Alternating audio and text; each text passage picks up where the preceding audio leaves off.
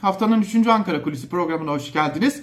Bugün Hazine ve Maliye Bakanı Nurettin Nebati'nin çok sık bir şekilde artık adını andığı bürokratlara bakacağız. Şimdi malum Nurettin Nebati uluslararası yatırımcılara yaptığı çağrıda gelin gerekirse biz bürokrasiyi al aşağı ederiz arkamızda da Cumhurbaşkanı Recep Tayyip Erdoğan var minvalinde bir çıkış yapmıştı. Öte yandan Cumhurbaşkanı Erdoğan'ın da bürokrasiden dert yanan dikkat çekici iktidardaki partiden bahsediyoruz. 20 yıldır iktidarda olan bir siyasi partiden bahsediyoruz. İşte bu siyasi partinin milletvekilleri bürokrasiden dert yanınca da Cumhurbaşkanı Recep Tayyip Erdoğan'ın gerekirse kafalarına sandalye kırın dediği iddiaları söz konusu. Hatta Nurettin Nebati'nin de bu çıkıştan güç alarak bürokrasiye yönelik sözlerini devam ettirdiğini biliyoruz. Zaten Nurettin Nebati de bu sözlerinden geri adım atmadı ve geçtiğimiz günlerde yine bir açıklama yaparak bürokrasiye karşı söylemlerini devam ettirdi.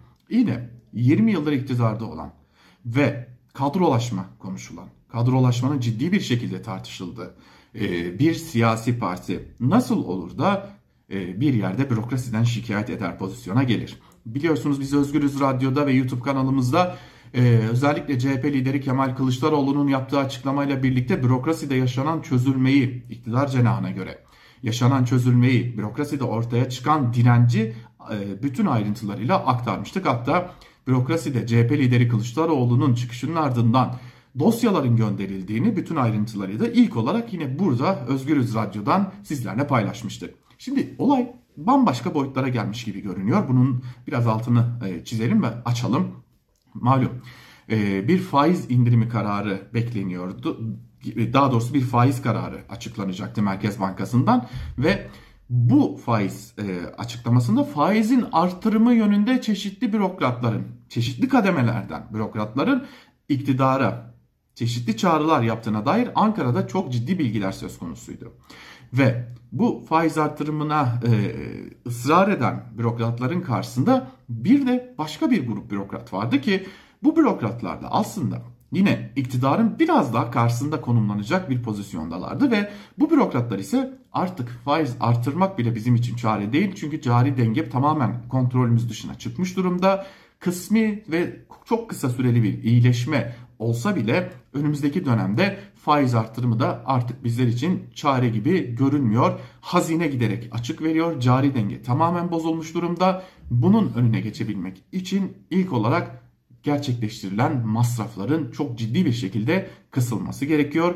Parasal genişleme politikası gizli bir şekilde yürütülen bu politikadan vazgeçilmesi gerekiyor minvalinde de açıklamalar söz konusuydu. E şimdi önümüzdeki dönemde enflasyonun daha fazla yükselmesi bekleniyor. E, kaldı ki enflasyonun TÜİK üzerinden bile düşük gösterilemeyeceği ortaya çıkmış durumda.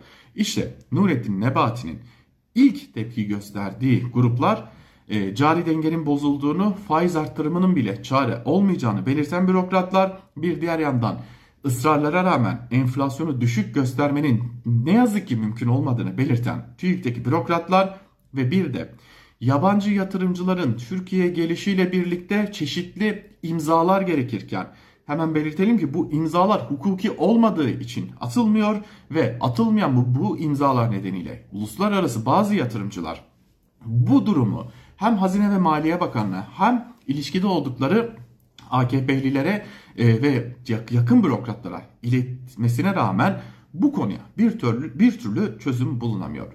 Esasen Nurettin Nebati'nin de hedef aldığı al aşağı ederiz dediği bürokratlar bu isimler. Dikkat çekicidir ki bu al aşağı etme süreci de başlamış durumda. Özellikle çeşitli kilit noktalarda.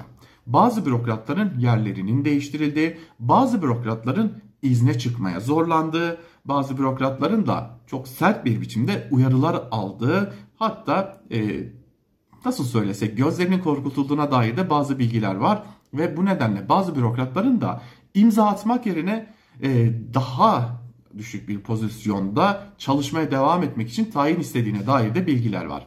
E işte tüm bunlar birleşince 20 yıldır iktidarda olan kadrolaşmasıyla tartışılan AKP iktidarının bakanı bürokrasiden şikayet eder hale gelmiş durumda. Önümüzdeki günlerde bürokrasinin kafasında sandalye kırılır mı bilinmez ama bürokrasi AKP iktidarının elinin altından çok ciddi bir şekilde kaymaya başlıyor ve bu önümüzdeki günlerde çok daha fazla hissedilecek gibi de görünüyor ve tam da bu nedenle zaten seçim yasasındaki değişiklikle il seçim kurullarının başkanları doğrudan doğruya neredeyse AKP yakın isimlerden belirlensin diye de bir kanun teklifi hazırlandı. İşte 20 yıldır iktidarda olan parti bürokrasi elinin altından kayarken kanunlarla ve kafada sandalye kırarak tedbir almaya çalışıyor. Ankara Kulisi'nden bugünlük de bu kadar. Hoşçakalın.